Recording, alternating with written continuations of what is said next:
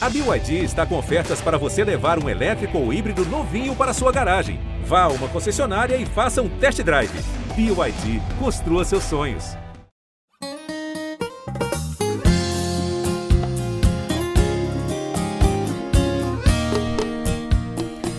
Em 2018, ela fez um monte de gente pedir para trabalhar de cobaia e com isso foi o trabalho dela que aumentou e muito. Launa Prada se tornou uma das vozes mais ouvidas do novo sertanejo. Ela subiu nas paradas, criou um projeto com novas versões de clássicos do sertanejo, foi indicada três vezes ao Grammy Latino. Tudo isso enquanto desafia estereótipos conservadores do sertanejo. Laona, é um prazer ter você aqui no João Ouviu. Muito obrigada por vir, vir para cá. Imagina, é um prazer estar com vocês, Gil, Carol. Obrigada ao G1 por me receber. Vamos, vamos falar, né? Vamos falar de coisa boa. Começar. A gente até já começa já na novidade, é, Raiz Goiânia, que é o seu novo trabalho, lançado em outubro. Sim. E que traz versões de clássicos do, do sertanejo e também de Isso. outros estilos. Já é a segunda edição desse projeto. E aí eu queria saber como é que foi é, pensar nessas músicas e se também rola uma nostalgia no sertanejo para você para para animar a turma, né? Sim. Então, o projeto Raiz, ele é um projeto que nasceu assim de muita relação de muita intimidade com esse repertório de música clássica, sertaneja, não só sertaneja, mas música popular brasileira. É, nesse projeto a gente não só no, no, na segunda edição, mas a primeira que é inclusive que está concorrendo ao Grammy, foi um, um, projeto assim que eu quis muito trazer fragmentos do que de fato me construíram assim ao longo da minha carreira artística. É, músicas que eu interpretei nos bares, nas casas de show, músicas que de fato é, é, me, me deram muito embasamento musical para que de fato eu conseguisse me tornar a artista que eu sou hoje, fazer, fazer a, a, né, a, ter a carreira é, que eu tenho hoje. Então, foi uma mistura de, de, de, de, vontades, assim, de realmente reviver, né, esses, esse, essas canções, trazer uma, uma nova releitura para essas músicas que são tão amadas pelo público uhum. brasileiro já. E também trazer a minha personalidade, a minha maneira de cantar, trazer essa, esse refresh de, né, da, da minha forma de, de fazer música e, consequentemente, trazer esse, esse sentimento nostálgico, sem uhum. dúvida nenhuma é, fazer essa ligação entre gerações, né? A criança que não conhecia a versão do Leandro e Leonardo, do ah, Zezé de é Camargo, é do Milionário José Rico. E aí tem a mãe, tem o vovô, tem a vovó. e, e aí se, isso se constrói num ambiente familiar, né? Um ambiente que eu acho que que tem muito da nossa realidade brasileira, do interior do Brasil, a realidade agro, né? Eu acho que tudo vai se conversando e vai contando a vida da gente em forma de música, em uhum. forma de canção. Né? Então eu, é como se eu estivesse espelhando um pouco do que eu vivi ao longo da minha história toda dentro da música e dentro da vida interiorana e, consequentemente, representando todos os brasileiros que são amantes de música sertaneja. E tem de tudo, né? Tem sertanejo, mas também tem, tem. MPB, tem um tem pouco de rock, roll, tem forró, tem de tudo. O público ajudou a escolher esse repertório, né? Como é que foi isso? Então, é, na realidade, assim, tem muito, obviamente, como são músicas muito populares, uhum. são músicas muito conhecidas, obviamente tem uma música ou outra ali que eu trouxe com essa, com essa intenção de capturar essas, essas pessoas que gostam tanto dessas canções. Mas são muitas músicas que, que, que retratam partes da minha história. Uhum. De quando eu era criança, que eu ia uhum. pra fazenda do meu avô, que eu ia pra. A gente fala fazenda, mas não era fazenda, era roça. Né? assim, fala assim, nossa, não, meu pai, meu avô tinha lá uma, uma vaquinha, um porquinho, era roça. A gente ia pra roça final de semana, então tem muita coisa que eu escutava meu avô ouvindo, eu escutava minha mãe ouvindo, meu pai, a família do meu pai, que é muito do interior uhum. de Goiás e, e, enfim, que gosta de música sertaneja, raiz mesmo. E aí eu comecei a, a trazer essas músicas para dentro desse universo de, de releitura. E, obviamente, tem uma participação, né, do público, porque, inevitavelmente, elas, elas fazem parte da vida de todas essas uhum. pessoas, uhum. né? E como é que foi colocar a, o seu DNA nessas músicas? Qual foi o desafio de fazer isso? Olha, eu acho que tem uma responsabilidade muito grande por trás disso, mas quando eu penso na responsabilidade, me dá um pouco de medo. Confesso, porque você fala assim, pô, você vai interpretar Roberta Miranda, né? Interpretar Fafá de Belém, interpretar Cássia Eller, que foi o que aconteceu agora no Raiz. De fato, é, é uma, é uma responsa muito grande. São artistas, assim, eu citei algumas mulheres que são assim, grandes, é, é, é, grandes nomes da nossa música brasileira, né? Que fizeram, permearam ali a vida de muita gente. Mas aí eu gosto de trazer para um lugar mais divertido, um lugar mais de liberdade poética mesmo, um lugar onde eu, onde eu de fato faço o que eu amo, que é cantar, que é fazer a minha, trazer a minha maneira de, de, de construir essa interpretação, trazer o meu coração, a minha forma de, de, de sentir aquela canção e, e consequentemente, interpretá-la. E aí tira um pouco desse peso, né? Eu, é, eu ia te perguntar exatamente isso, que deve dar um frio na barriga, né? São músicas muito conhecidas e muito amadas. Tipo, como que você lida com esse medo, assim, de críticas? Chegou, alguém chegou a criticar e você... Como que você lida? Olha, por incrível que pareça, é, acho que não. Se, hum. se teve alguém que criticou, não chegou até mim, graças a Deus. E talvez tenha, né? Uhum. Acho que não tem como você agradar todo mundo, mas no geral é, é muito mais isso, assim. É uma, é, existe uma liberdade muito grande, assim, da, da minha, minha, minha Lauana artista, a Lauana cantora e a Lauana menina, mulher que cresceu uhum, ouvindo tudo, todas uhum. essas, essas pessoas. E, uhum. e aí eu acho que é, é um lugar que eu, é um lugar de pertencimento muito maior, assim, um uhum. lugar que de fato eu me sinto à vontade e gosto de, de, de, de, de brincar, de extravasar, fazer de fato o que eu amo. Obviamente com muita, com muita responsabilidade, com muita com muita consciência do que eu tô fazendo, mas, mas com essa com esse viés artístico de entreter, trazer essa essa essa essa possibilidade das pessoas conhecerem o meu lado intérprete e o meu lado fã de música sertaneja, fã de música brasileira. É, que fica muito claro na maneira de eu interpretar. É. Eu brinco bastante com as letras, até troco algumas coisas. É, palavras, até, por exemplo, a Roberta Miranda, a, a música que eu gravei, a gente fez um poporri com Cássia Eller, é, com César Menotti Fabiano, que é ciumenta, uhum. e a Roberta Miranda, que uhum. é Vai com Deus. Aí eu falo, se você tem um ex, Lazarento, é, ativa o modo Roberta Miranda, vá com Deus. Não, isso é muito então, legal. Então tem esse viés de humor também, que é muito meu, é muito uhum. pessoal que eu acho que acaba trazendo essa leveza também, tra traz essa, essa descontração, essa brincadeira. E eu acho que é por isso que talvez não tenha tanta crítica, Sim. porque eu acho que as pessoas acabam se, se colocando nesse lugar da brincadeira, do, do, do, caramba, que legal, olha o que ela fez, né? Pô, ela pegou o Cassia Ellen, misturou com a Roberta Miranda, fez é. uma piada. E é uma, obviamente, assim, a Roberta mesmo, tive com ela semana passada, ela virou para mim e falou: Gostei muito. ficou altura, ficou altura. Falei, poxa, obrigada. Ah, que legal. So, até sobre essas, essas costuras, eu achei muito curioso. Eu até anotei, assim, porque é, é, são, são 25 faixas, mas Sim. na verdade, assim, são muitas faixas são dentro. quase 60 músicas. Aí, né? São muitas faixas dentro das faixas. Sim. É até, eu, eu até assisti, é temporal com é temporal do amor por, com por ti, a loba, uh -huh. que é a minha favorita, a loba, Calcione. e você não me te ensinou a te esquecer. Caetano. Como é que foi fazer essa matemática? Essa aqui casa com essa? Que, como é que foi, você fez isso? Então, é, na pandemia, né? Quando a gente ficou um tempo em casa, a gente viveu aquele terror louco, assim.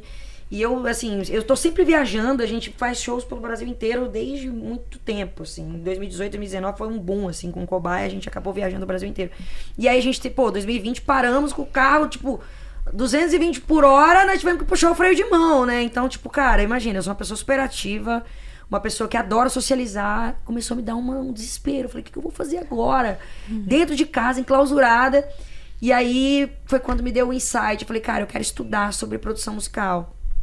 E aí foi quando eu dediquei realmente meu tempo para fazer uns cursos online. Que legal. E aí eu abri esse viés de produção artística, que era uma coisa que eu sempre gostava, de, eu sempre gostei muito de fazer, mas eu não tinha é, propriedade para fazer porque eu não conhecia de software, então eu acabei investindo um pouco nessa área. Comprei um computador, comprei o software, comprei uma plaquinha de áudio, microfones, etc, etc.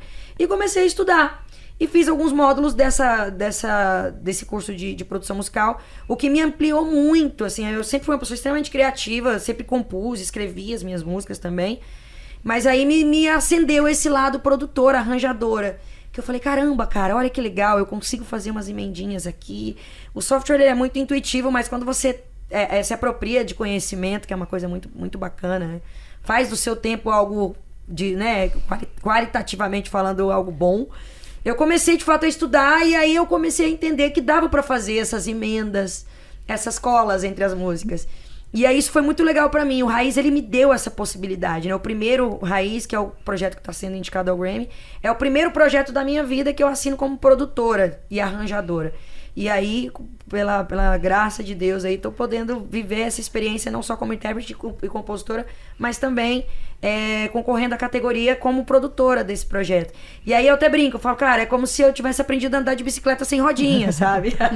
que legal. É, e aí foi, foi um, uma libertação artística para mim, poder me apropriar desse lado arranjadora, entender de fato sobre o que, o que música combina com que música. E aí eu acho que também tem essa, essa muito da minha personalidade, né? Tem muitas pessoas que fazem esse tipo de, de, de projeto de releitura. Tem muitos artistas e são projetos incríveis também. Mas eu acho que quando você traz para esse lugar próprio, né, único, eu acho que você também, é, no meu caso, me, me fez com que de fato é, fez com que de fato eu conseguisse me apropriar ainda mais do, do trabalho de, de, de, fazer a releitura que é de fato con construir a minha, da minha maneira como de fato eu queria interpretar essas, essas músicas. Então foi bem importante esse, esse processo.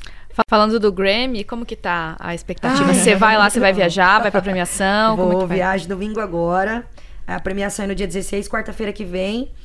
E é a minha terceira é, experiência, mas sempre tem essa essa sensação de primeira vez, uhum. assim, né? Já montou o look? Tudo. toda pronta, toda preparada.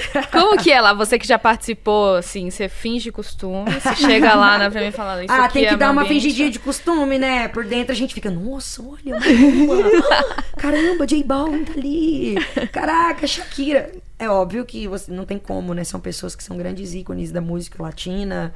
E não só da música latina, são pessoas do, do, do mercado fonográfico mundial muito importantes. E aí, assim, óbvio, né? Dá uma emocionada, mas é aquele momento que você tem que dar uma segurada ali e, óbvio, aprender, né? Porque eu acho que nessa hora eu falo, gente, eu tô aqui para Todas as experiências são muito válidas para trazer pra, pra, pra vida profissional, pra vida pessoal. É, a primeira indicação que eu tive foi na pandemia, então eu não consegui viver essa experiência presencial, mas no ano passado é, eu fui presencialmente para Vegas e aí foi a minha primeira grande experiência presencial. E é muito legal porque tem é, muitos eventos que acontecem no entorno do, do Latin Grammys. E, e, aí, assim, você consegue. Você consegue acessar muitas bolhas, vamos dizer assim, né? É legal pro network, é legal pra, pra, pra você, de fato, conhecer pessoas e, e, e criar vínculos musicais. Eu tive a oportunidade de conhecer alguns autores para falar e, e, não só escrever em, outras, em outros idiomas, é, fazer música e, e ampliar aí a, a, possibilidade de repente mais adiante pensar numa carreira você internacional. Pensa, você pensa na carreira internacional? Penso, assim? penso sim, penso em fazer algo. Eu acho que sonhar é uma, uma coisa que a gente não pode deixar de fazer nunca, né? e os nossos sonhos que movem a nossa vida. Então, eu penso sim, já tenho algumas algumas alguns planos é, que não são nada urgentes, mas que eu quero eu quero realmente dar vida de maneira inteligente e, e, criativa também, abrindo essa possibilidade de fazer amizade, conhecer pessoas do, do mercado da música latina especialmente. É, enfim, é, são, são projetos futuros. Várias dessas músicas, Lawana, da, das duas edições do Projeto Raiz, principalmente as do sertanejo, são músicas originalmente gravadas por homens que agora isso. fazem muito sucesso na voz de uma mulher. É verdade. Você acha que isso é um sinal dos tempos, assim, dentro do sertanejo? Ah, sem dúvida. Eu acho que nós estamos falando de um de um momento onde nós já passamos por aquela fase no início do, entre aspas, do feminismo, onde as pessoas questionavam muito uhum. essa coisa de ah, é uma onda. Ai, não dá. Eu, eu comecei a cantar sertanejo na época que as pessoas falavam assim: não vai dar certo, esquece isso, mulher não vira no sertanejo, não dá certo, não vinga, vai cantar outra coisa. E é muito triste, né? Você uhum. ouvir isso de uhum. pessoas assim, e até pessoas que na época eram bastante importantes, assim, pessoas formadoras de opinião. Uhum. E que a gente foi quebrando esses paradigmas, né? A gente foi desconstruindo esses conceitos que eram criados em torno da, da, da, da presença feminina no mercado sertanejo, que é majoritariamente masculino, uhum. mas que fala muito mais com o público feminino, que é, tem essa coisa meio paradoxa, mas é realidade, né? Então hoje poder ser uma mulher que representa as mulheres cantando músicas masculinas e femininas também, né? Interpretando canções e sentimentos femininos também, sem dúvida é um sinal de que a gente está atravessando todo um, um, um, momento de né, modernidade do mercado fonográfico, não só do mercado, mas do, da sociedade brasileira de um modo geral. Acho que a gente está avançando.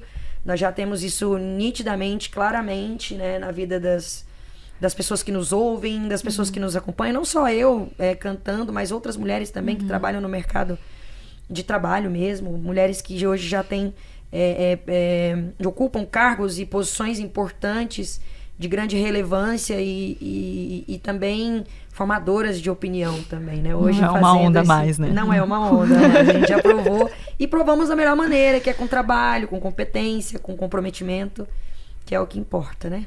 A Julia B veio aqui é, há um tempo e me marcou muito um relato dela. Ela contou que quando ela começou a carreira, assim, os primeiros anos, era muito difícil lidar com os empresários e os produtores, porque ela era uma menina jovem, chegava, claro. entrava nas salas e eram, e eram 20 caras é. dizendo o que, que ela tinha que fazer. Exato. E ela tá dentro do pop, que teoricamente é um espaço mais feminino. Sim. Como que é dentro do sertanejo hoje? Rola uma intimidação ainda? O que, que acontece?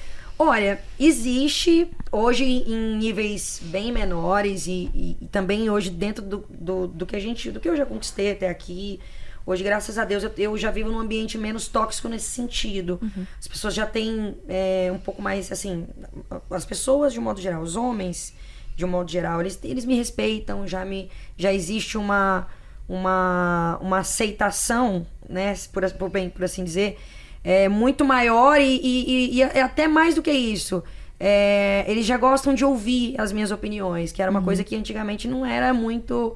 Não era uma, uma coisa considerada, assim, uhum. nossa, não, ela, a Lauana tem uma opinião formada sobre isso, vamos ver o que ela tem para dizer. Eu, eu tive que ficar provando competência e mostrando o resultado para que hoje, de fato, eu, eu tivesse um pouco mais de liberdade nesse sentido. Mas é, é uma realidade, sim, é uma realidade. Eu não posso eu, eu tenho certeza que tem artistas, talvez, que não tenham é, alcançado ainda todo esse, toda essa projeção e talvez sofram muito mais com isso ainda nos uhum. dias de uhum. hoje, é, infelizmente. Mas eu acredito que também estamos avançando nesse sentido. Acho que a gente está tá, tá caminhando bem nesse sentido. E à medida que mulheres vão se destacando, mulheres vão conseguindo mostrar, é, é, é vamos dizer, autonomia, né? personalidade, autonomia, é, enfim, vão mostrando esse, esse lado seguro de fazer e consciente, a gente vai quebrando e vai cada vez mais des desmontando esse, é, essa, essa, forma de se, de se, de se construir né, é, o mercado o mercado sertanejo, assim. Uhum. Acho que a uhum. gente tá, tá fazendo isso bem feito. O, o cenário sertanejo, ele é muito masculino e também Sim. muito conservador. Sim. E nesse cenário, você assumiu uma namorada. Eu queria Sim. saber como é que foi essa lidar com isso e como é que foi, como é, e qual é a influência que isso teve na sua carreira. É, é, curioso, porque na época que eu, que eu assumi meu relacionamento com a Verônica, eu tô com ela tem quatro, quase quatro anos. É, eu realmente. É, foi, foi algo assim que internamente as pessoas que já trabalhavam comigo tinham muito medo. Assim, uhum. Apesar de não, eu não ter sofrido nenhum tipo de, de retaliação interna, existia uma insegurança do tipo, como isso vai soar pro, pro público externo, como isso uhum. vai soar pra imprensa, como isso vai soar pro, uhum. pros, pros, pras pessoas que, entre aspas, né, é, mandam nesse mercado. Porque existem muitos, muitos homens, especialmente, que né, de fato não, não, não lidam bem com esse tipo de, de coisa. Então, foi um passo corajoso. Com e certeza. foi um passo consciente do tipo, vamos assumir as consequências. Mas eu nunca me ancorei muito na minha vida pessoal, né? Então, tipo, eu, eu, eu nunca fui o tipo de pessoa de ficar é, falando sobre sexualidade, porque eu sou uma pessoa super bem resolvida, né? No que diz respeito à minha sexualidade. Tive outros relacionamentos. É, nunca tive grandes é, problemas nesse sentido, problemas que eu falo de falar sobre o assunto ou de ter algum tipo de polêmica em torno do, uhum. meu, do, do, meu nome, até não é um viés que eu costumo caminhar uhum. realmente. E principalmente, eu acho que o grande ponto aí, que de fato é, fez com que isso não, não impactasse na minha carreira, é o fato da gente fazer música, né? Fazer música de verdade, música de qualidade. Acho que quando a gente se compromete com, com aquilo que a gente faz. Eu sou uma pessoa extremamente comprometida com o meu propósito de vida e esse é meu propósito. Então eu nunca me ancorei, não só nunca me ancorei na minha vida pessoal, como eu também sempre dei muito, sempre me entreguei muito para minha vida profissional. Então esse esse movimento é, natural de falar sobre isso com essa naturalidade, de, de não trazer isso para um lugar onde muita, muitas vezes muitas, muitos artistas fazem, eu não questiono, eu acho que cada um tem sua maneira de de fazer, né, de construir sua carreira. É, muitos artistas fazem, às vezes, esse movimento de trazer a vida pessoal para trazer um pouco, chamar um pouco de atenção. eu já sou da filosofia do contrário. Eu acho que a minha vida pessoal ela tem que estar tá ali de, de, de, em segundo plano. Não que isso tenha que ser um segredo, mas também não é, não acredito que tenha que ser é, o gancho para que as pessoas venham me conhecer, saber quem é a Lauana. Eu prefiro que as pessoas ouçam a minha voz, escutem as minhas músicas, digam, nossa, que legal, essa garota e tal. E aí, obviamente, quiser entrar na minha vida, conhecer um pouco da minha, da minha maneira de existir, como eu sou como pessoa, vai ser um prazer receber nas redes sociais, enfim. E é assim que eu venho lidando. E, e é, é algo que eu acho que funciona, sabe? Uhum. Funcionou uhum. e funciona. Porque a gente acaba também não. É, como a gente lida com pessoas conservadoras, a gente fala com todo mundo, né? A gente lida com amor, a gente traz esse assunto com leveza, a gente não confronta, que eu acho que também é um ponto, uma linha muito tênue entre você é, se apropriar da sua sexualidade, da sua vida pessoal e não criar um conflito, um confronto. Eu acho que isso também é algo importante, né? Especialmente porque de fato a gente fala com todas as idades, com todos os públicos. Uhum. E aí é, é, a minha maneira de militar, né? A minha maneira de fazer com que as pessoas é, respeitem a minha, a minha relação e também respeitem a minha, a minha carreira, uhum. a maneira que eu faço música, né? Tem coisas que você faz assim conscientemente ou que você deixa de fazer para preservar essa, esse lado da tua vida pessoal, assim, impõe limites? Olha, eu tenho, eu tenho alguns movimentos que eu faço, sim, até pela minha, assim, eu, eu não sou uma pessoa de, eu nunca gostei muito de expor, assim, uhum. sabe? Eu tive relacionamentos com, eu tive namorados, por exemplo, que também era assim, não era nada muito, eu, eu acho que a vida pessoal é algo que é, eu, eu gosto de, de dar uma delimitação, sabe? Uhum. Daqui para frente tudo bem, vamos dividir com as pessoas, mas daqui para cá é dentro da nossa casa, vamos viver esse relacionamento aqui. E eu acho que isso também coloca, é, impõe limites em todas as, as esferas, assim. Você não, não cria nas pessoas uma, uma expectativa de algo ou uhum. não frustra as expectativas das pessoas. Eu acho que isso faz com que você tenha o seu ambiente de intimidade, que eu acho que qualquer ser humano, né? A, a, por trás da Lauana artista, cantora, musicista, tem uma pessoa, uhum. né? Tem uma pessoa que tem sentimentos, que, que vive momentos bons e ruins, tem tem problemas, problemas de família, etc, etc, coisas que acontecem normalmente com qualquer pessoa. Uhum. E que eu acho que quando você não, não expõe isso, a internet hoje ela tá muito, né? Acho que as pessoas perderam um pouco desse senso de, de, de preservação de intimidade, uhum. talvez. Uhum. E isso é, assusta um pouco, assim. Eu vejo pessoas entrando em depressão, eu vejo pessoas tendo crises de, de enfim, problemas é, psicológicos, né? Enfim, violências psicológicas absurdas. Porque a internet, de fato, é um instrumento muito poderoso, uhum, né? E a gente tem que saber usar isso para para coisas boas. E se você coloca isso aí na mão de alguém que, né, traz coisas da sua intimidade, da sua vida pessoal, na mão de pessoas que não te conhecem, não sabem das, uhum. das suas dores, não sabem dos seus, uhum. né, enfim, das fragilidades, isso pode se tornar de fato um, um problema muito grande. Então, acho que por isso por, por essa e por outras coisas, eu, uhum. eu prefiro e acho que é saudável você criar um, um ambiente é, de intimidade e, e, preservar esse ambiente. A gente estava falando do Raiz e, assim como alguns outros projetos seus, eles são muito audiovisuais. Sim. Tem o DVD. E eu, eu, fiquei, eu fico curiosa, assim, por que, que o sertanejo gosta tanto desse formato? E se o DVD ainda tem o, o DVD? Sai o físico, é? é? A gente usa esse nome porque já virou um hábito, mas não existe. A gente chama agora de audiovisual, audiovisual. na real, né? Mas não existe mais o físico, né? Hoje você coloca no YouTube e é isso, né? Você sobe nos canais, nas plataformas e etc.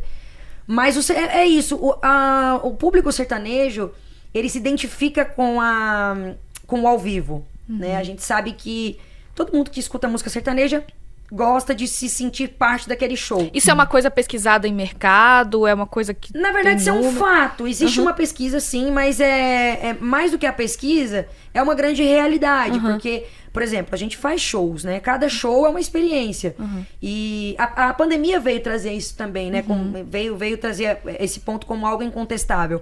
É, o, o ponto de contato entre o artista e o público é o show. E isso não conseguiu ser substituído em nenhum momento durante uhum. esses dois anos de pandemia. Uhum. Por mais que a gente tivesse feito muitas lives, lives ali, uhum. a gente fez muitas coisas de rede social, a internet ajudou muito nesse processo. Mas o, o- a experiência do ao vivo, sem dúvida nenhuma, é, é uma experiência que, que as pessoas gostam de ter. Que é, é- eu acho que por, por se tratar de, né, de pessoas do Brasil inteiro, de todos os interiores do Brasil, eles gostam de ver. Ah, ver tocando mesmo. Vamos ver se ela toca mesmo violão. Vamos ver se ela toca. Vamos ver se ela canta ao vivo mesmo. É quase pra provar É quase que. isso.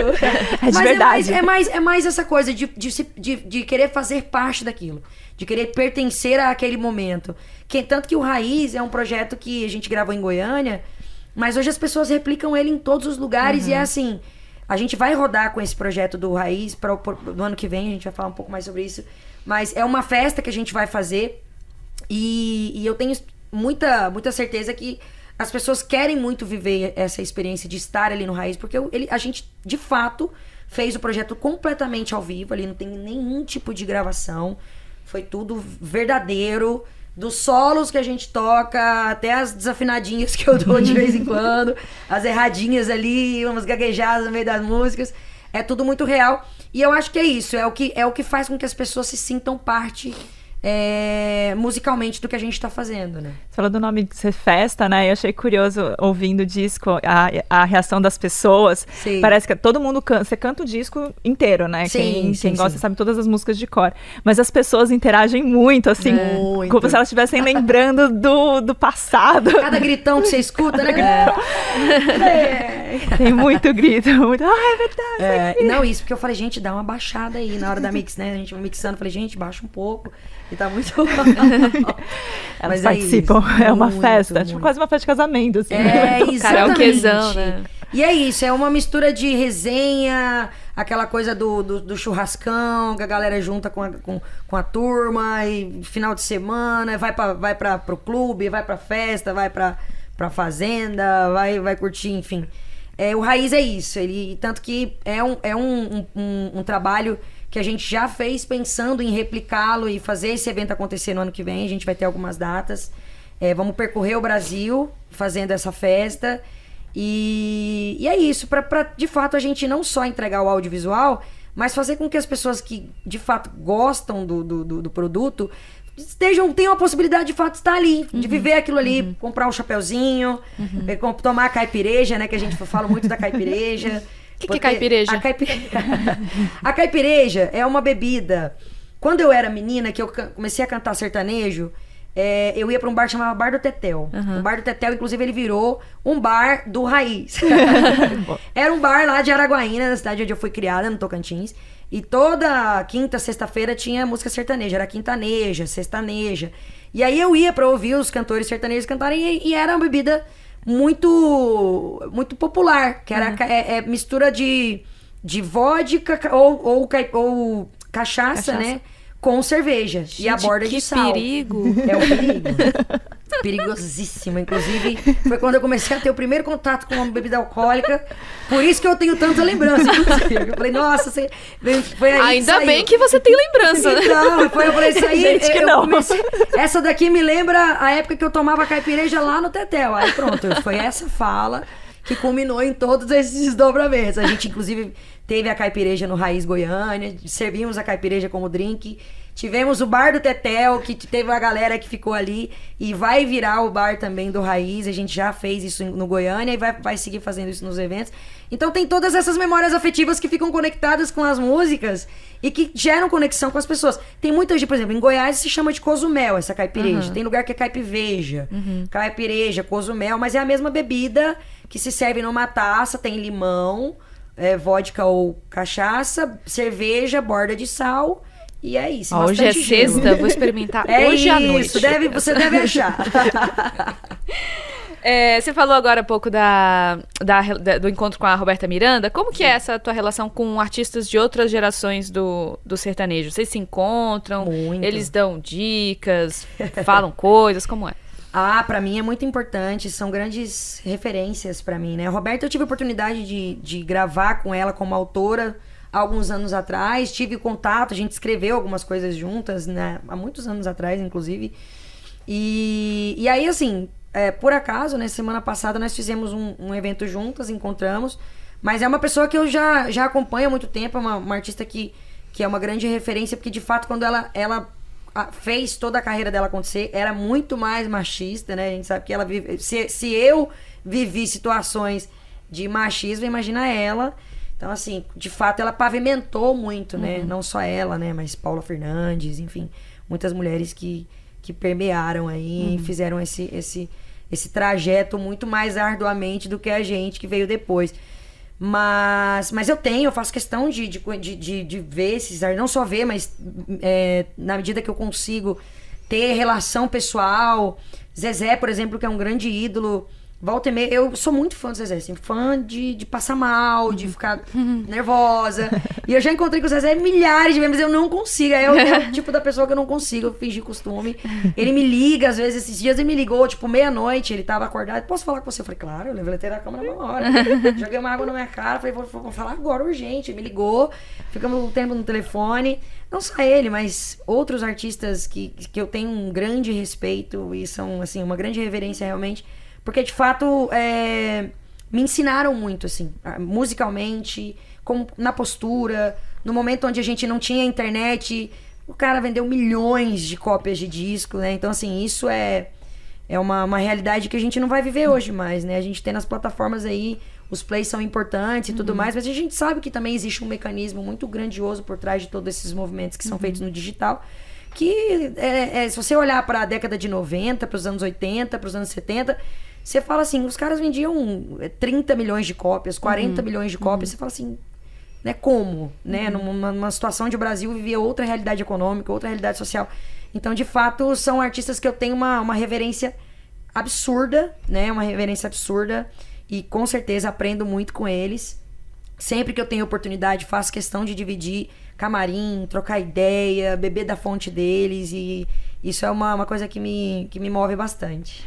E qual a diferença en- entre essas músicas que a gente chama de clássicos, né? é, e o sertanejo atual? O que, que tem de diferente entre eles? Olha, acho que o primeiro grande ponto de diferença entre os clássicos e as músicas atuais é o tempo mesmo, né? O fator tempo de, de- de existência delas no mercado, o quanto elas já impactaram gerações, né?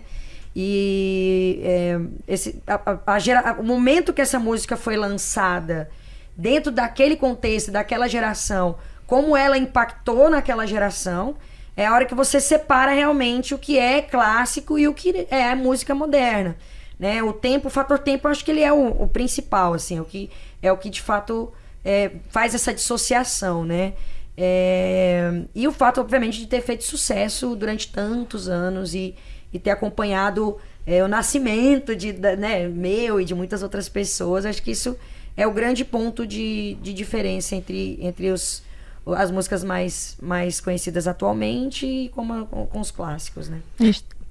Eu falar assim, a gente tem. é, vai, vamos ter então daqui os clássicos, as músicas de hoje, então elas vão ser. Provavelmente vão ser clássicos daqui 20, 30 anos. Vamos falar é, da, da Lauana clássico.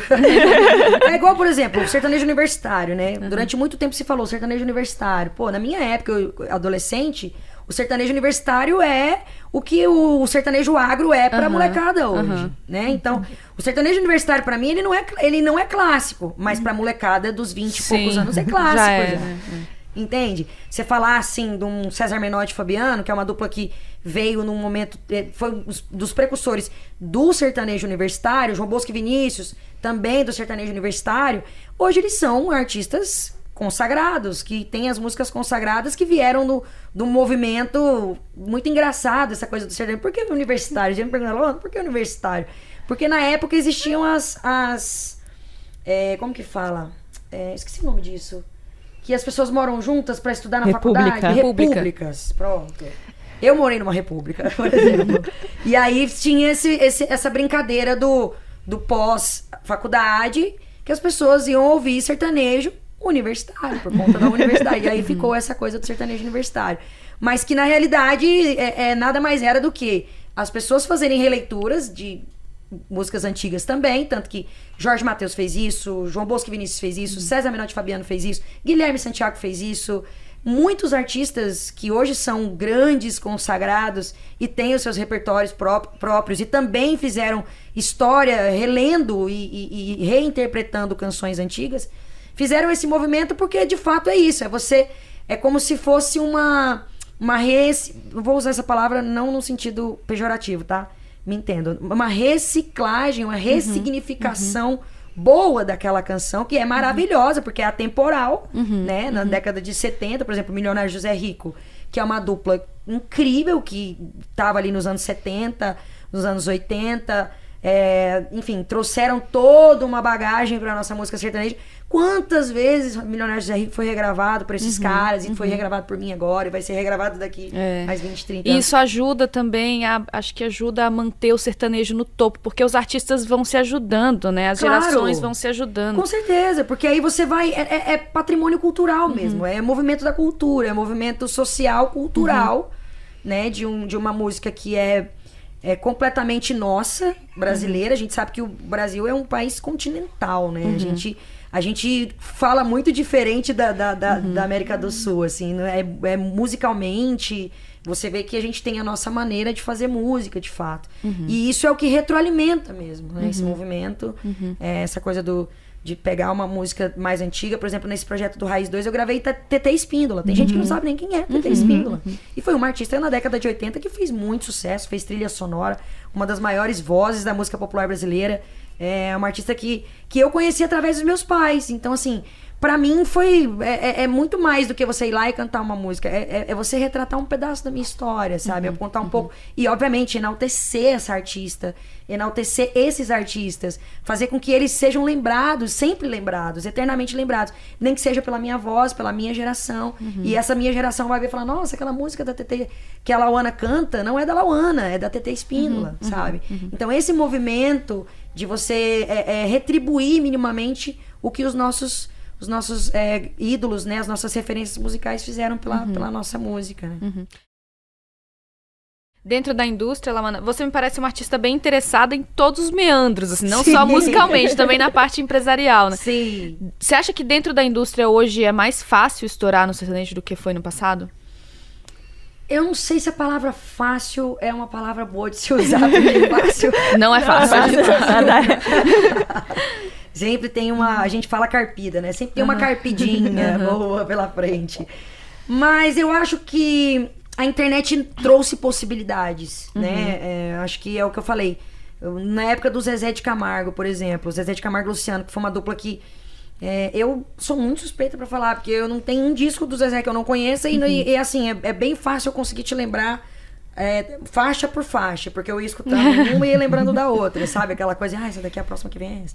Então, assim, é, naquela época é muito, é muito assustador o tamanho do sucesso que esses caras fizeram. Né? O Leandro e Leonardo também, João Paulo e Daniel também. O próprio Daniel já em carreira solo, o que esse cara fez numa cena onde não se existia o digital, onde tinha toda essa delimitação é, geográfica, demográfica e, e- e física mesmo. A gente não tinha esse contato é, tão, tão fácil como a gente tem na internet hoje, né? É, eu acho que a internet trouxe possibilidades, né? E, e com as possibilidades, muitos re- novos recursos que talvez sim, é, aí sim, dentro desse processo todo, talvez sim eu acho que tenha facilitado. Tem mais caminhos, né? É, talvez, colocando bem entre aspas, assim, tenha facilitado, bem entre aspas, alguns movimentos para que se para se conseguir alcançar alguns números e, e ter algumas projeções. Mas eu acho que é, é uma ferramenta. A internet é uma ferramenta. Por maior que ela seja, ela é uma ferramenta, na minha visão. Né? Eu acho que a gente tem muitos movimentos para se fazer em torno da internet que são importantes, é a nossa janela, onde a gente mostra muita coisa. Mas a carreira ela é muito maior do que a internet, na minha visão. Eu acho que a gente precisa dela, ela é fundamental. Ela no- nos projeta hoje para o mundo inteiro, né? tanto que hoje a gente consegue ser ouvido lá no Japão, lá na, na, na, na- na África, enfim, vários lugares do mundo que você sabe que talvez você não teria essa audiência no momento onde a internet não, não, não tinha esse, né, não, não possibilitava esse alcance. Mas eu entendo que a carreira ela, é um, é- ela tem que ser construída em outros, muitos outros vieses também, sabe? Assim, acho que a gente tem coisas dentro do artístico que são importantes ser feitas.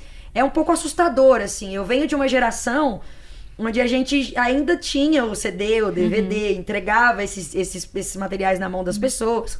Teve o pendrive logo em seguida ali, né? Que foi importante também. É, mas é, é- é um pouco assustador essa coisa do, do artista que chega aqui, daqui um pouco ele já existe, né? E, e talvez isso crie naquela bolha daquele artista uma falsa impressão de que a carreira tá já já já tá consolidada. E aí eu acredito que é um processo que precisa ser feito de, de, de em outros em, em outras áreas também, de consistência, preparo artístico, você ter um amparo é, de pessoas ali que que vão te dar suporte para você se enriquecer artisticamente, beber de fonte musical. Que aí eu acho que é o que tá faltando muito, né, nesse mercado, assim. Acho que muitas, muitas coisas estão acontecendo e talvez os artistas, por essa, entre aspas, facilidade, é, talvez não tenham. é, é, é, talvez eles não tenham. Eles não estão conseguindo fazer esses movimentos externos. E aí muitos. Alguns conseguem e conseguem se.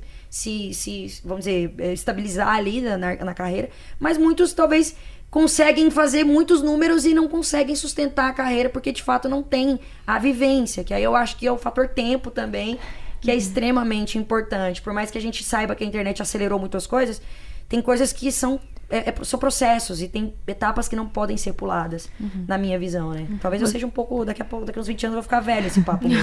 Mas acho que por agora tá fazendo Mas um você, me- eh, você fala assim muito é, de uma forma muito ampla assim da Sim. carreira do artista e não só estar no palco e cantar. Sim. E você decidiu gerir a própria carreira. Sim. Como é que foi essa decisão?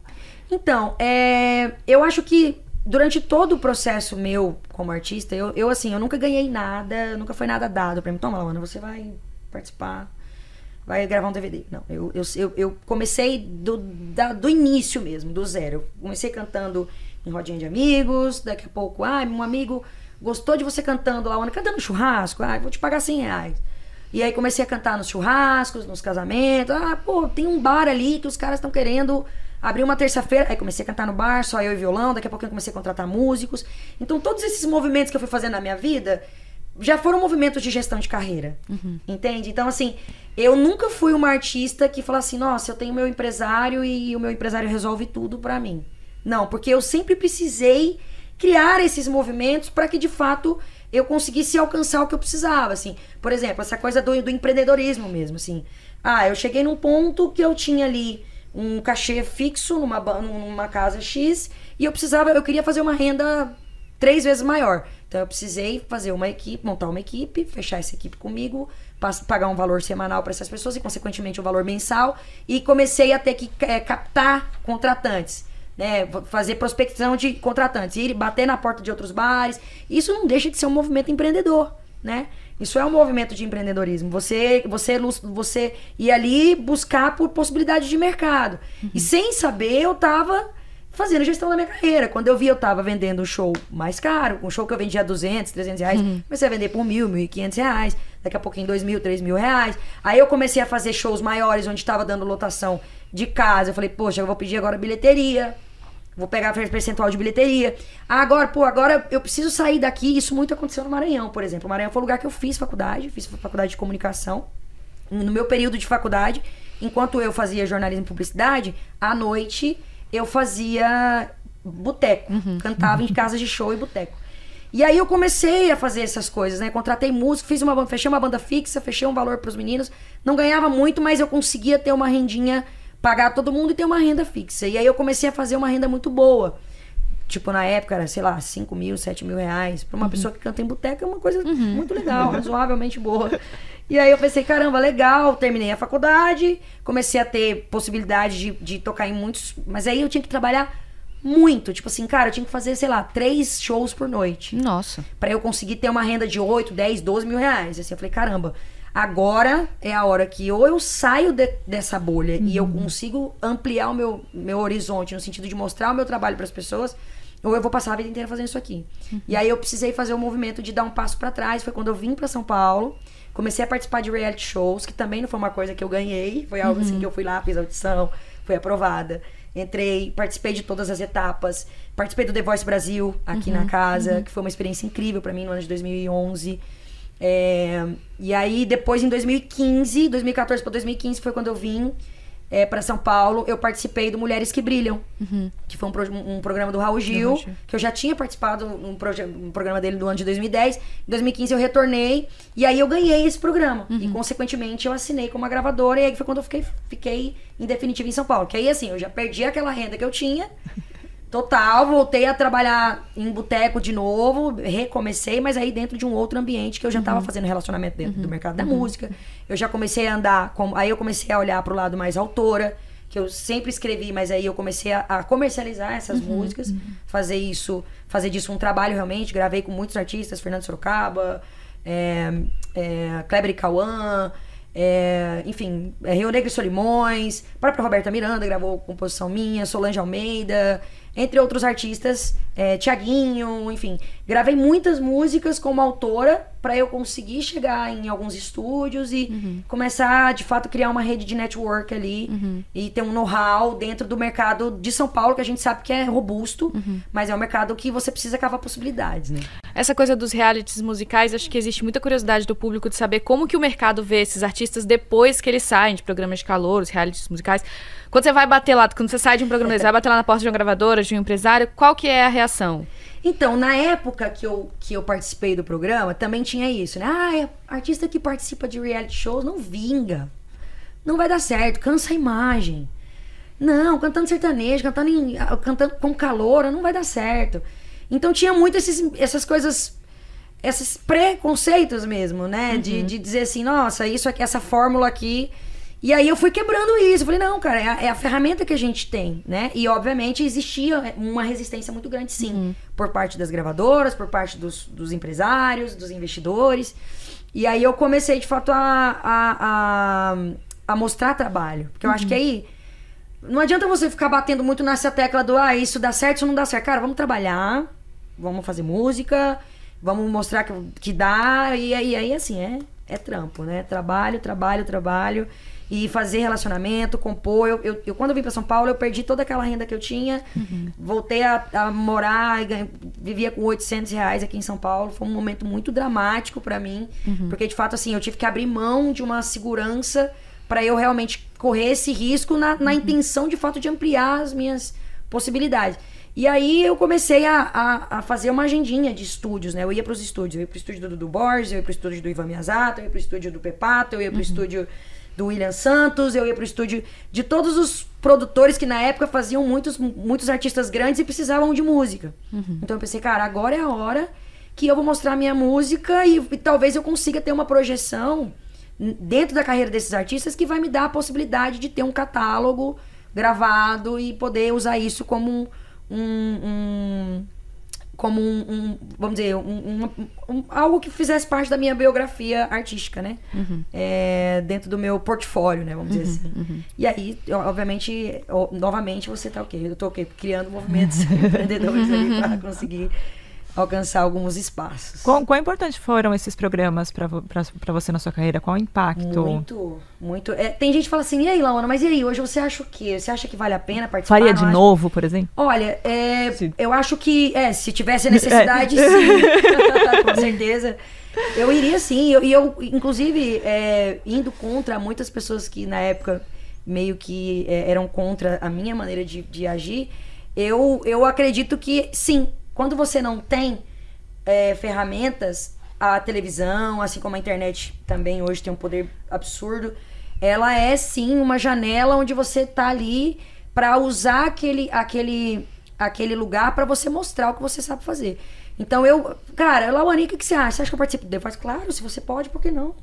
Vá sim, porque acho que é a hora que você, numa, numa ocasião, você conhece alguém que conhece outra pessoa, que conhece outra pessoa, você cria relacionamento. Se nada sair dali, o mínimo que vai acontecer é você conhecer pelo menos mais quatro, cinco pessoas, o que já é incrível, porque o nosso mercado também ele é movido por, por network, né? A gente precisa conhecer as pessoas, criar vínculos é, profissionais e interpessoais para que a gente de fato consiga abrir oportunidades, né? Ou pelo menos acessar oportunidades, né? Lavana, mudando aqui um pouquinho de assunto, um tempo atrás a Camila Fialho, que é uma empresária do Sim, funk, foi empresária da. Anitta, viralizou na internet com um relato, uma análise. Ela falou que é muito difícil competir com o sertanejo hoje no Brasil porque tem muito dinheiro do agronegócio investido. Queria te perguntar, qual que é, o que, que tem de verdade nisso? Qual que é a importância do agronegócio para o sertanejo hoje? Olha, é... o mercado do agro, ele é um mercado muito robusto, sim. Né? A música sertaneja, ela retrata essa vida, né? Mais do que um mercado, é um lifestyle, né? As pessoas hoje É, você sai do, do, do centro de São Paulo, interior de São Paulo, interior, é, enfim, Goiás, Minas, é, Mato Grosso, é, é, enfim, interior de São Paulo mesmo, cara, é, é a realidade das pessoas, é a vida agro, é a vida do interior, né? Então, assim, naturalmente, não é uma. Não é, eu, eu assim, não tenho nada para falar sobre a, a, fala da Camila. Eu entendo o que ela fala, porque ela, ela trabalha no mercado e, de fato, ela também faz movimentos de investimento que com certeza ela deve olhar e falar assim: caramba, cara. Mas eu tô colocando X, o cara tá colocando 10 vezes mais que eu. Uhum. E aí talvez deve gerar esse, Talvez foi o que gerou essa, essa fala dela. E, e super compreendo. Mas não é só uma questão de mercado, existe uma questão cultural, sabe? Popular. Uhum. Isso é, é, é muito maior do que Ai, pô, o cara tem dinheiro, põe dinheiro. Existe uma identificação cultural que culmina no, no, no, acreditar daquele investidor, no acreditar daquele uhum. empresário que retrata a vida da uhum. família dele, do, da, da, da, cidade onde ele nasceu e da, da mãe dele, do entende? Então, assim, não é uhum. só sobre uhum. o, o, investimento em si. Claro que é uma grande consequência, é claro que é um. Eu não, não posso dizer o contrário, é real isso. Existem grandes investimentos que são feitos sim, mas existe uma massa uhum. que consome esse produto, uhum. que consome esse tipo de música, que compensa. Uhum. Que na hora que o cara ah, pensa em fazer o investimento, ele vai, ele vai retornar esse dinheiro. Uhum. Porque no caso dela, por exemplo, que atua no funk, que atua no pop, ela, ela, ela tem um público muito mais segmentado uhum. e um público diferente, muito uhum. diferente do que o nosso. Eu, por exemplo, a pessoa fala assim: esses dias mesmo eu viajei para Curaçao, fui fazer um, fui passar férias lá. E é um, o Curaçao é um país de, sei lá, é 40 mil pessoas. Uhum. É um uhum. país do tamanho de Curitiba, o país uhum. inteiro. É uma ilha que foi colonizada por holandeses, etc. Falam, são, assim, muito legais. O pessoal, uma, uma delícia, assim, um lugar maravilhoso. Inclusive, indico muito para quem gosta de viajar. Uhum. E aí eu cheguei lá, falei, pô, eu faço show. Aí fui mostrar para eles a quantidade de pessoas que tinha no meu show. Caramba, cara, eu faço show toda semana para 20 mil pessoas. Então, assim, você imagina, toda semana, no mínimo, um, um palco, eu pego um rodeio, eu, eu falo com 20 mil pessoas. Então, é, uma, é, é um público que não, não tem como você dizer assim, caramba, cara, é, é desleal. É, é, que na realidade é proporcional uhum. ao, que, ao, ao, ao que aquele público consome. Entende? E na prática, como é que rola esse investimento? Tem ali um grande empresário do agro que vê um artista e decide ah, apostar muitas, nele? Como que rola tem isso? Tem muitas maneiras de se fazer isso, né? uhum. Não tem uma maneira só. Tem artistas que não tem gravador, aí o cara tem lá, sei lá, um dono de uma fábrica de tratores, por uhum. exemplo, tá? Um exemplo aleatório. Pega lá, pô, acredito no cara, vou pegar lá, vende lá não sei quantas cabeças de boi, vou fazer um investimento nele aqui, vou lançar uma música dele na internet e basicamente, uhum. eu tô uhum. dando um, um exemplo bem superficial, que obviamente a maioria que faz esse movimento gasta dinheiro. Essa é a verdade. gasta dinheiro e muito dificilmente retorna esse dinheiro. Uhum. Falando de negócios mesmo, entrando na profundidade. Mas, no geral, é, quando pessoas que trabalham realmente e que hoje rentabilizam nessa dentro do, do, do do, do segmento do sertanejo são pessoas que trabalham com. com que, que entram com força financeira, sim, mas que tem uma equipe muito uhum. preparada por trás, que trabalha o marketing, que trabalha uhum. planejamento de carreira, que olha para a projeção daquele artista.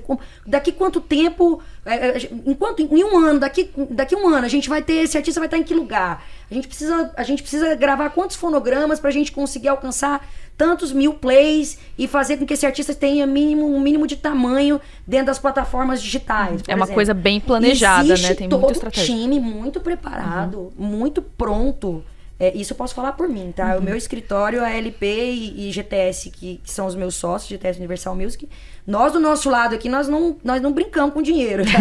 a gente vem de uma realidade que, assim, o meu primeiro DVD eu gastei 10 mil reais pra gravar. Só pra uhum. vocês entenderem. Hoje em dia você não gasta 10 mil reais pra gravar nenhuma música. Então, assim. Nem um vídeo é... de casamento.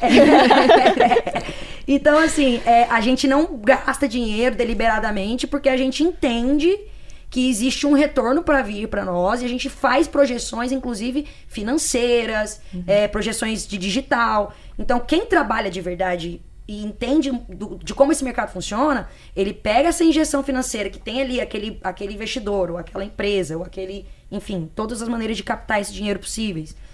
E faz com que esse dinheiro ele seja, ele retorne de maneira segura. Uhum. Primeiro, primeiro grande passo, que é a hora que muita gente derrapa ali. E, e de fato, ele é, vale a pena continuar fazendo esses investimentos. Tanto que é por isso que a gente tem uma filosofia muito própria de trabalhar, que a gente não faz essas, essas loucuras, sabe? Tipo, oh, vamos pegar. Eu nunca, imagina, no meu, na minha carreira nunca pegamos, tipo, 3, 4 milhões, 5 milhões, como a gente conhece muitos artistas que fazem isso. Pô, fulano de tal, é dono de não sei o quê, empreiteira, nananá, pega lá, pegou 10 milhões e enviou na, na carreira do cara. Isso, na grande maioria das vezes, é um grande erro se, se, comete e aí acaba frustrando o cara que investe, o artista que tá uhum. ali. Existem uma série de situações que acontecem no meio do caminho. Você agencia, agencia artistas, você Sim. como é que você faz? É, o que leva, o que leva, o que você leva em consideração quando você vai justamente apostar num ah, artista e colocar dinheiro ali. é, então, eu, eu acho que, assim, o meu maior case foi a minha própria carreira. então, assim, é, eu acho que o principal, e eu acho que tem que ser a força motriz de qualquer investimento que vai fazer dentro dessa área, é, de fato, música e talento, né? É, tá, inclusive é um ponto que é, é, agora, né, a gente tá vendo essas coisas das, da, da IA, da inteligência artificial, uhum que tá bizarro, que as pessoas estão cantando desafinado, o negócio é afinado, bonito. Né? Cara, é loucura isso. Eu não consigo imaginar como que a arte vai, vai sobreviver daqui 30 anos. Mas vamos falar do hoje, assim, eu basicamente eu entendo que o artista precisa ter potência musical, potência artística. Hoje eu tenho um, um, uma dupla sertaneja feminina que eu empresario, que chama Cristinas. As meninas, assim, tive. A maneira que eu conheci elas foi muito engraçada, curiosa. Eu, eu tava fazendo um show em Minas Gerais e elas estavam cantando num casamento no hotel onde eu tava hospedada. E eu acordei escutando uma voz muito bonita cantar. E aí eu falei, nossa, mas será que isso é música ao vivo? Será que isso é DVD? Alguém tá. Aí peguei meu produtor e falei assim: procura pra mim. Acha pra mim que, quem que é, se é ao vivo, se não é. Aí ele foi, achou a cerimônia, tava tendo uma recepção de casamento. E elas estavam cantando lá. Aí ele fez um vídeo pra mim e me mandou. Ele falou: Ó, essas meninas estão cantando aqui. Aí eu olhei, de, de cara já achei muito legal. Uma tem um cabelo bem curtinho, a outra tem um cabelão cacheadão. Eu falo que é a Beyoncé e a Rihanna do sertanejo. Quem quiser procurar, pode ficar à vontade nas redes sociais, tá lá pra vocês. São maravilhosas, muito talentosas. E aí é a, que eu, que, aí é a hora que eu acho. Você vê, elas não, tinham, elas não têm música ainda nos aplicativos, elas não têm catálogo nenhum, elas não têm ainda, a gente tá construindo. Mas o que, que me ganhou delas? Foi a voz, foi a doçura, foi a personalidade musical, vocal. E ali eu, eu falei, nossa, cara, que demais. E aí eu fui conhecer a história de vida delas. Pô, o pai é pedreiro aposentado, a mãe é, é empregada doméstica que trabalha, tem outros filhos, mora no interior do, do Brasil, passavam dificuldade, tinham uma vida muito muito complicada. Eu falei, cara, eu vou mudar a vida dessas meninas. E trouxe elas para São Paulo. Hoje uhum. elas são minhas backing vocals na minha uhum. banda. Uhum. Tem um ano que elas estão trabalhando comigo.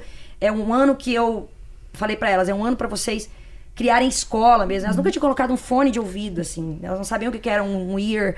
Elas não sabiam o que é cantar num palco para 10, 20, 20 mil pessoas toda, toda semana. E hoje elas fazem isso todos os dias comigo na estrada. Eu tô criando de fato um. Pre... A gente tá preparando artisticamente elas para que quando a gente fizer o, DVD, inclusive o Raiz, elas participaram do Raiz, que tem uma faixa, única faixa inédita, inclusive composição delas, que a gente vai lançar no ano que vem. E também vou, vou gravar o DVD, vou produzir, vou gravar o DVD delas para o ano que vem a gente lançar também. A gente não pode deixar de falar um pouquinho de Cobaia, que música que te projetou claro. pro Brasil inteiro, música incrível do Bruno Calimã, adoro essa Sim, música. É Bruno Calimã, que para quem não sabe, fez Camaro Amarelo, fez Domingo de Manhã, fez Chico da Luísa Sonza. da Luísa Sonza. cara é um hitmaker incrível. A gente tem um podcast falando sobre ele. Sobre Chico, exatamente. O, o processo de, de, composição, de produção dele é incrível. É sim. É, essa música foi a mais ouvida do Brasil no YouTube em 2019. A gente sabe que é um fenômeno. E eu quero saber quando que você percebeu que você tinha ficado muito famosa? eu quero saber como é que foi esse momento, assim, que você falou, agora eu tô estourada. Olha, é... a cobaia, sem dúvida nenhuma, foi essa música, né? Que me, que me, que me deu esse insight do tipo, caramba, agora eu acho que o Brasil me conhece. Mas foi todo um processo. A Cobaia foi uma música que chegou para mim no ano de 2017. Eu ouvi a primeira vez pelo Fernando. Em 2017, eles estavam escolhendo o repertório pro projeto deles, pro DVD deles, Fernando Sorocaba, para quem não sabe. É, o, Fernando, o Fernando era meu empresário na uhum. época. E me mostrava, e eu falei, caramba, que música legal e tal. E acabou que eles não gravaram. Ficou a música. E aí, num momento onde eu fui gravar um outro, um outro DVD, que foi depois desse que eu falei que a gente gastou essa, essa notinha aí de 10, reais, 10 mil reais, 10, reais, 10 mil reais. Aí ele falou, ah, vamos investir um pouquinho mais, vamos pegar cinco músicas aqui, eu já escrevia pra caramba. Aí eu virei pra ele, pô, cara, vamos gravar essa daqui, que eu acho que é muito boa. Será que o Kalima libera? Ah, não, acho que libera sim e tal. Enfim, apostamos na música, ela demorou muito pra acontecer, porque a gente, na época, realmente a gente não tinha recurso. Que aí é a hora que eu acho que, eu, tipo assim, é importante ter o recurso, mas é importante ter a música, né? E aí nós entramos com ela na. na- na, é, entramos com ela na internet, foi quando ela começou a dar um. um- ter um pouco mais de volume. Fizemos o fiz o feat com a Maiara e Maraísa, que também foi muito legal pra rádio, especialmente, que também to- começou a tocar, as meninas entraram. E a- ob- obviamente o escritório também ajudou bastante com essa coisa da, da, da virada de rádio. E aí ela só aconteceu mesmo no ano de 2010, final de 18 pro começo de 2019. Então ela demorou um tempo e a gente acreditando ali, batendo. Você vê, hoje em dia não, não se faz muito esses movimentos dentro do digital. Dá três, quatro meses, a música não andou, já muda de música. entendeu? Isso já é uma realidade bem diferente. Mas, mas eu acho que a, a cobaia ela foi isso, assim, foi muito da minha teimosia de acreditar que era uma, de fato se tratava de um grande hit. E aí somado a todos esses movimentos que nós fizemos ali para que ela fosse gravada, gravei eh, ela no ao vivo no, no DVD Verdade, que foi realmente assim, é- ele é um primeiro DVD de verdade, assim, ele foi um projeto que eu fiz com o público e tudo mais. Mas antes dele eu fiz outros dois produtos que, que foram menores. Mas dele pra frente foi de fato quando eu entendi que as pessoas já, já estavam me conhecendo ali como artista. É, Quais, quais foram as mudanças da sua vida, assim? que- Sim, ali foi o divisor de águas. O 2019, com certeza absoluta, foi o ano que, que eu tenho, assim, eh, muita consciência de que a gente saiu de um lugar artístico e foi para um outro lugar de cena nacional. Você aconteceu ali. Isso. A, na outra convidada que a gente teve aqui foi a Marina Senna. E ela, e ela, ela falou que foi um momento muito marcante que para ela é, foi quando ela falou que ela é, comprou uma Comprou bolsa, uma bolsa pri- primeira cara, bolsa é. cara de luxo. Que foi tipo o momento. Esse momento é marcante para todas. É, então. a gente Imagina. saber Não quando- vivi ainda, mas imagina. Estou esperando. É, em que momento você percebeu que você ficou rica? Olha, eu sou uma pessoa sim com dinheiro, tá? Eu tenho um negócio com dinheiro assim que é, é um negócio que é de quem passou dificuldade mesmo. Sabe assim? Eu, eu ouço e então, tipo assim, pelo amor de Deus, hein? Tá tudo bem, tá tudo bem, não vamos passar por dificuldade mais, beleza. Então, assim, é, eu, eu, eu- minha, minha avó sempre dizia: quem, quem guarda sempre tem, né? Então, tivemos pandemia para provar que nem tudo a gente pode prever. Né? No ano de 2019, as coisas começaram a melhorar, começaram a melhorar, bum, entramos em pandemia. Eu falei, caraca, ainda bem que eu sempre fui uma pessoa muito eh, conservadora financeiramente falando. e foi quando eu consegui recorrer aos meus cofrinhos, onde eu guardava um dinheirinho ali. Que real, assim, acho que a renda de todo mundo, né? Acho que todo mundo perdeu muito, assim, financeiramente falando.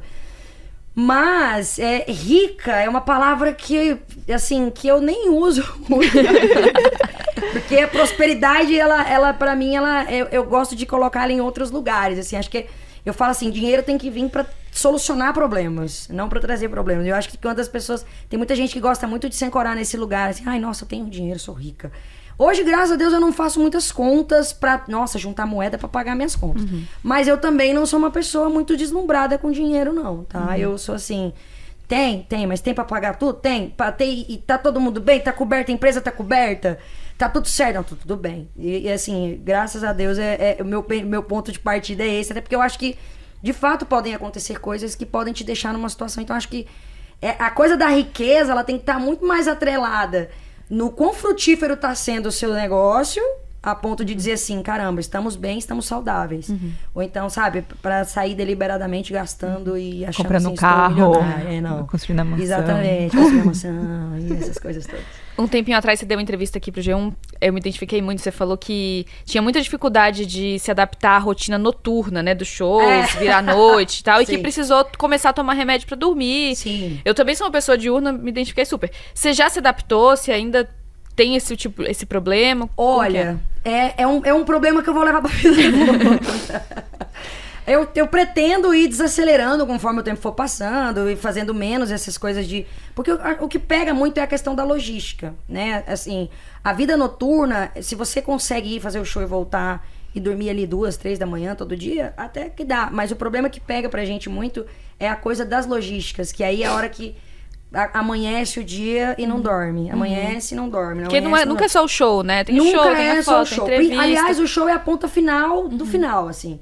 É, o grande problema, entre aspas, que a gente, que a gente é, enfrenta hoje é conseguir atender a demanda do Brasil inteiro, né? Então, assim, às vezes é, é um fretado que a gente tem que pegar Pô, pega, vai até onde de fretada e pega mais um, um trajeto de carro. E é isso, é o interior do Brasil que quer aquela. que quer o show da Lauana e quer ver essa performance ao vivo. E aí tudo vale a pena, né? Tudo se compensa no próprio movimento. Mas, mas eu vou te falar assim, é, é um costume e descostume. É assim, começo de semana eu regulo isso, final de semana eu já vou consciente que eu vou desregular isso. E aí, é, hoje, obviamente, né, é, de, um- de uns tempos pra cá, como a gente tá fazendo muito, eu já tô mais acostumada. Porém, é muito sofrido ainda pra mim. Muito porque eu gosto de acordar, tomar meu café, fazer meus, meus treinos de manhã, de tarde, enfim. Hoje eu já tenho umas batalhas aí todos os dias pra, pra guerrear. Nossa, cheguei torta, nossa, vou na academia. E, e aí a hora que a atividade física me Nossa. ajuda, porque. Deve ser difícil, É hein? muito. Acordar. pra Até aí, minha filha, até aí é um suplício. Você fala assim, ai, vou, não Vai vou. chutando vou, ar. não, vou Devia, o pouco, vou resultado devia vir em dobro nessa situação. Então, e, e não vem. E aí você- Mas você impôs alguns limites, né? A gente leu que você tinha, tipo, limites de show, por exemplo. Você não faz os Sim. três shows numa noite. Não faço mais. Graças a Deus, hoje eu não faço dobra mais. Não preciso mais também. É, acho que a gente vai começando também a, a a ponderar muito essa coisa da qualidade de vida. E, e- e aí é a coisa, do- a coisa da riqueza. O que, que é riqueza? eu vou ficar rica, eu vou ganhar muito dinheiro, mas eu vou fazer o que com esse dinheiro? Eu não tenho Não vou ter tempo. nem tempo, é. Entende? Então, assim, é- é- eu gosto muito de, de- de separar bem essas coisas, porque, obviamente, né, a gente olha questões de, de, de lucro, rentabilidade e tal. Óbvio que hoje eu sou uma pessoa muito próspera em todas as áreas da minha vida. Porém, eu já, men- já mensuro assim, ó, isso aqui não vale. Galera, isso aqui eu não vou fazer. Isso aqui, ó, não, beleza, isso aqui vamos fazer um esforcinho porque a gente vai valer a pena pra nós em várias áreas, não só na questão financeira. Pô, vamos, vamos reverberar uma parada aqui, né? mas eu já consigo dar os meus nãos olhando pra minha qualidade de vida que não é a melhor, de longe não é a melhor, mas eu tô buscando com o tempo e com a, com a solidez da carreira porque isso realmente se torne cada vez mais saudável e mais mais gostoso, menos sacrificante de fazer, né? É isso. Lawana, o papo tá ótimo. A gente É. tinha muita coisa pra conversar, ainda mais. Nosso tempo acabou, infelizmente. Ah, tá. Obrigada pela presença. Imagina. No Grammy todo, a gente tá aqui torcendo Obrigada. por você no Grammy Latino na semana que vem. Muito E obrigada. convido o pessoal aí pra ouvir o Raiz, pra ouvir teus projetos. É isso aí, galera do G1. Fiquem à vontade, o Raiz já está disponível em todos os aplicativos de música. Aliás, estamos com mais de 13, 14 milhões de plays, né? Tem um mês de lançamento. É um dos álbuns mais ouvidos do Spotify, da plataforma do Spotify. Tá ali entre os top 50 álbuns, na posição 36 até o último momento. 40? Ótimo. Estamos ali entre os álbuns mais ouvidos. É, enfim, é um, eu sou muito suspeita pra falar desse projeto. Então, assim, eu espero que as pessoas que gostam de, de música sertaneja, que se identificam, pode ir lá dar o play. No YouTube também tá disponível. Então, espero que vocês gostem. Já sextou, já pode. Quem tá Nossa. em casa. Trilha É, perfeita pro capireja, sextou, é uma capi- delícia. caipireja. Obrigada. Obrigada, Lawana. Pra quem quer Eu rever algum trecho da conversa ou indicar pros amigos, vai ficar disponível no G1, YouTube e TikTok. Um beijo, gente. Até a próxima. Obrigada. Tchau, tchau.